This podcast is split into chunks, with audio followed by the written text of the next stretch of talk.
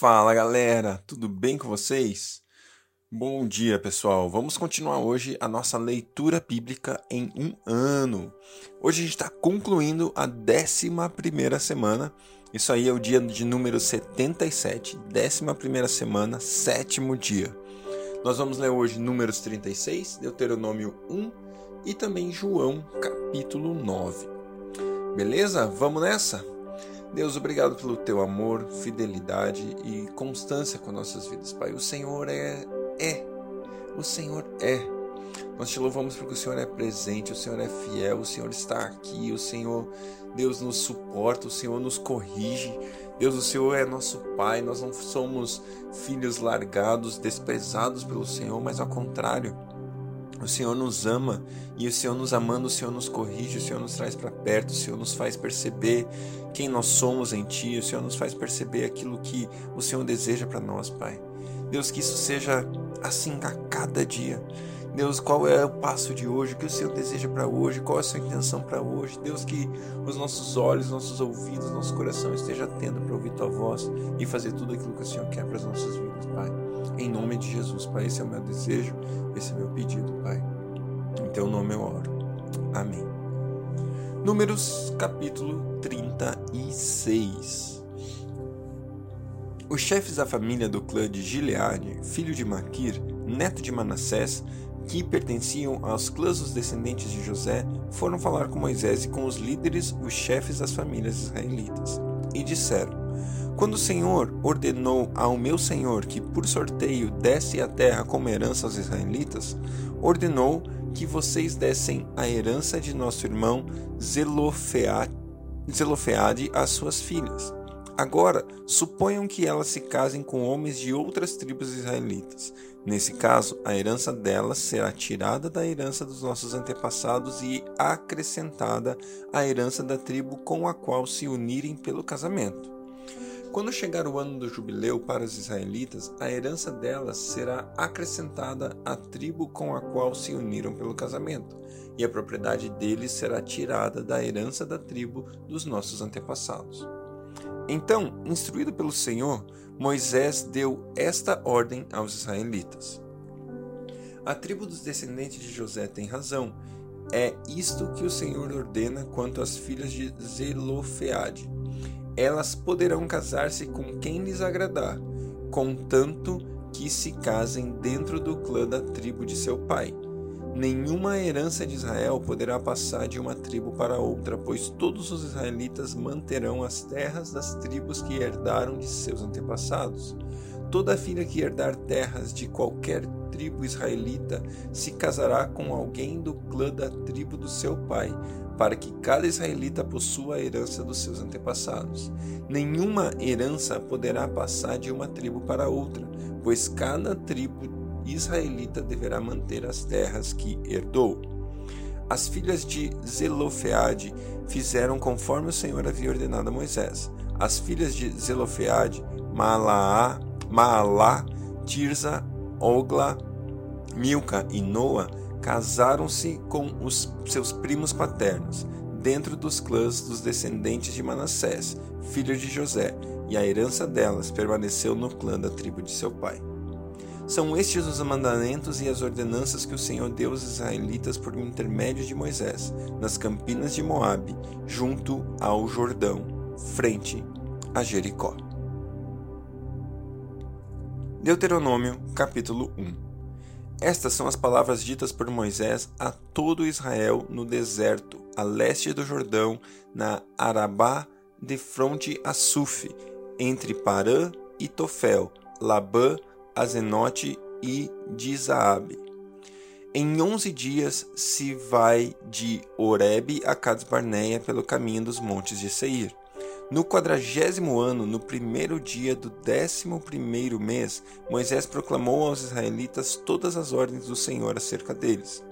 Isso foi depois que ele ordenou que ele derrotou Seom, rei dos amorreus, que habitava em Esbom, e em Edrei, derrotou Og, rei de Bazã, que habitava em Asterote. A leste do Jordão, na terra de Moabe, Moisés tomou sobre si a responsabilidade de expor esta lei. O Senhor, o nosso Deus, disse-nos em Horebe. Vocês já ficaram bastante tempo nessa montanha. Levantem acampamento e avancem para a serra dos amorreus. Vão a todos os povos vizinhos de Arabá, na montanha de Cefalá, Cefelá, no Negueb, ao longo do litoral, à terra dos cananeus e ao Líbano, até o grande rio Eufrates. Ponha esta terra diante de vocês. Entrem e tomem posse da terra que o Senhor prometeu sob juramento dar a seus antepassados, Abraão, Isaque e Jacó, e aos seus descendentes. Naquela ocasião eu disse a vocês: Não posso levá-lo sozinho. O Senhor, o seu Deus, os fez multiplicar de tal modo que hoje vocês são tão numerosos quanto as estrelas do céu. Que o Senhor, o Deus de seus antepassados, os multiplique mil vezes mais e os abençoe conforme prometeu a vocês. Mas como poderei levar sozinho as suas cargas, os seus problemas e as suas disputas? Escolham homens sábios, criteriosos e experientes de cada uma de suas tribos, e eu os colocarei como chefes de vocês.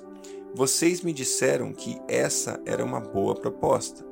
Então convoquei os chefes das tribos, homens sábios e experientes, e os designei para chefes de mil, de cem, de cinquenta e de dez, além de oficiais para cada tribo. Naquela ocasião, ordenei aos seus juízes: atendam às demandas de seus irmãos e julguem com justiça, não só as questões entre os seus compatriotas, mas também entre um israelita e um estrangeiro. Não sejam parciais no julgamento atendam tanto o pequeno como o grande. Não se deixem intimar, intimidar por ninguém, pois o veredito pertence a Deus. Tragam-me os casos mais difíceis e eu os ouvirei. Naquela ocasião eu ordenei a vocês tudo o que deveriam fazer.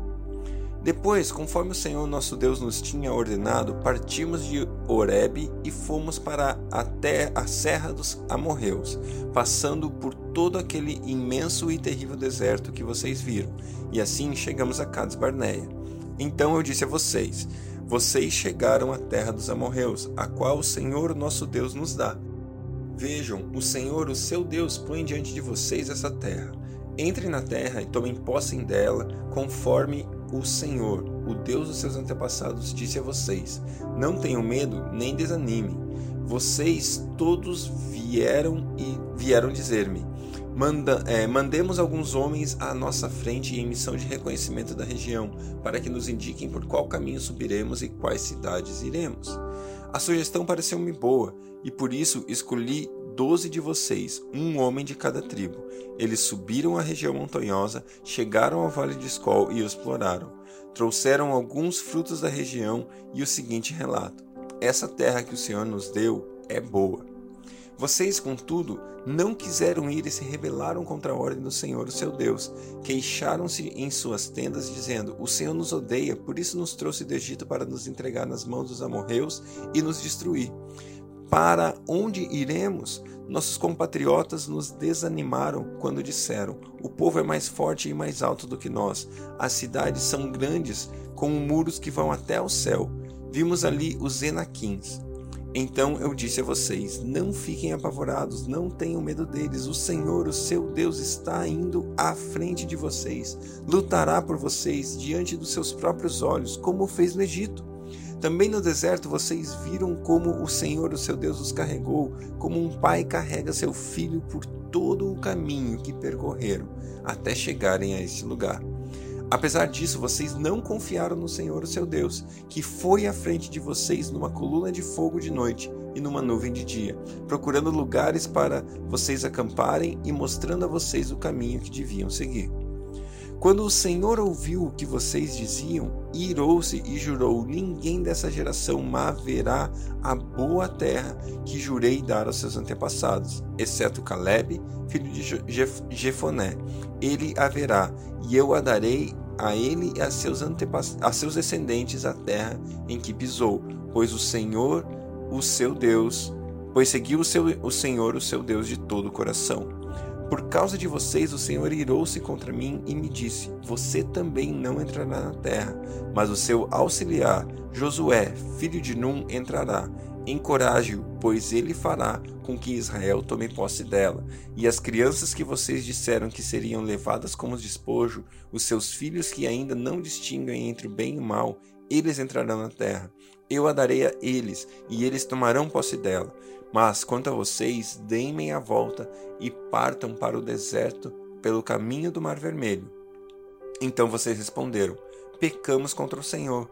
Nós subiremos e lutaremos conforme tudo o que o Senhor, nosso Deus, nos ordenou. Cada um de vocês preparou-se com suas armas de guerra, achando que seria fácil subir a região montanhosa. Mas o Senhor me disse: Diga-lhes que não subam nem lutem, porque não estarei com eles. Serão derrotados pelos inimigos.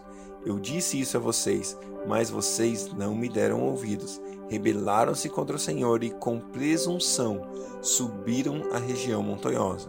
Os amorreus que lá viviam os atacaram e perseguiram como um enxame de abelhas e os arrasaram desde Seir até Ormá. Vocês voltaram e choraram perante o Senhor, mas ele não ouviu o seu clamor e nem deu atenção a vocês. Então vocês ficaram em Cádiz, onde permaneceram muito tempo. João, capítulo 9. Ao passar, Jesus viu um cego de nascença. Seus discípulos lhe perguntaram: Mestre, quem pecou, este homem ou seus pais, para que ele nascesse cego? Disse Jesus: Nem ele, nem seus pais pecaram, mas isso aconteceu para que a obra de Deus se manifestasse na vida dele. Enquanto é dia, precisamos realizar a obra daquele que me enviou. A noite se aproxima, quando ninguém pode trabalhar. Enquanto estou no mundo, sou a luz do mundo. Tendo dito isto, cuspiu no chão, misturou a terra com saliva e aplicou-a nos olhos do homem. Então disse-lhe: Vá lavar-se no tanque de Siloé, que significa enviado. O homem foi, lavou-se e voltou vendo. Seus vizinhos e os que anteriormente o tinham visto mendigando perguntaram: Não é este o mesmo homem que costumava ficar sentado mendigando? Alguns afirmavam que era ele, outros diziam: Não, apenas se parece com ele mas ele próprio insistia: Sou eu mesmo, sou eu mesmo. Então, como foram abertos os seus olhos? interrogaram eles. Ele respondeu: O homem, chamado Jesus, misturou terra com saliva, colocou-a nos meus olhos e me disse que fosse lavar-me em Siloé. Fui, lavei-me e agora vejo. Eles lhe perguntaram: Onde está esse homem? Não sei, disse ele. Levaram os fariseus, levaram aos fariseus o homem que fora cego. Era sábado, o dia em que Jesus havia misturado terra com saliva e aberto os olhos daquele homem. Então os fariseus também lhe perguntaram como ele recuperara a vista. O homem respondeu: Ele colocou uma mistura de terra e saliva em meus olhos e eu me lavei, e agora vejo. Alguns dos fariseus disseram: Esse homem não é de Deus, pois não guarda o sábado. Mas outros perguntavam: Como pode um pecador fazer tais sinais milagrosos? E houve divisão entre eles. Tornaram, pois, a perguntar ao cego: Que diz você a respeito dele? Foram os seus olhos que ele abriu? E o homem respondeu: Ele é um profeta. Os judeus não acreditaram que ele fora cego e havia sido curado enquanto não mandaram buscar a seus pais. Então perguntaram: É este seu filho, o qual vocês dizem que nasceu cego? Como é que ele pode ver agora? Responderam os pais: Sabemos que ele é nosso filho e que nasceu cego, mas não sabemos como ele pode ver agora ou quem lhe abriu os olhos. Perguntaram a ele: Ida perguntaram a ele: Idade ele tem? Falará por si mesmo. Seus pais disseram isso porque tinham medo dos judeus, pois estes já haviam decidido que se alguém confessasse que Jesus era o Cristo, seria expulso da sinagoga. Foi por isso que seus pais disseram: Idade ele tem? Perguntem a ele. Pela segunda vez chamaram um homem que fora cego e lhe disseram: Para a glória de Deus, diga a verdade. Sabemos que esse homem é um pecador. Ele respondeu: Eu não sei se ele é pecador ou não. Uma coisa eu sei: eu era cego e agora vejo. Então lhe perguntaram: O que ele fez a você? Como abriu seus olhos? E ele respondeu: Eu já disse e vocês não me deram ouvidos. Por que querem ouvir outra vez? Acaso vocês também querem ser discípulos dele? Então eles o insultaram e disseram: Discípulo dele é você. Nós somos discípulos de Moisés. Sabemos que Deus falou a Moisés, mas quanto a esse, nem sabemos de onde ele vem. O homem respondeu: Ora, isso é extraordinário. Vocês não sabem de onde ele vem. Contudo, ele abriu os meus olhos sabendo que Deus não ouve pecadores, mas ouve o homem que o teme e pratica sua vontade. Ninguém jamais ouviu que os olhos de um cego de nascença tivessem sido abertos. Se esse homem não fosse de Deus, não poderia fazer coisa alguma. Diante disso, eles responderam: Você nasceu cheio de pecado. Como tem ousadia de nos ensinar? E o expulsaram. Jesus ouviu que o haviam expulsado e, ao encontrá-lo, disse: Você crê no Filho do Homem? Perguntou o homem: Quem é ele, Senhor, para que eu nele creia? Disse Jesus: Você já o tem visto é aquele que está falando com você. Então o homem disse: Senhor, eu creio. E o adorou. E disse Jesus: Eu vim a este mundo para julgamento, a fim de que os cegos vejam e os que veem se tornem cegos. Alguns fariseus que estavam com ele, ouvindo-no dizer isso, e o perguntaram: Acaso também nós somos cegos? Disse Jesus: Se vocês fossem cegos, não seriam culpados pelo pecado. Mas agora que dizem que podem ver, a culpa de vocês permanece.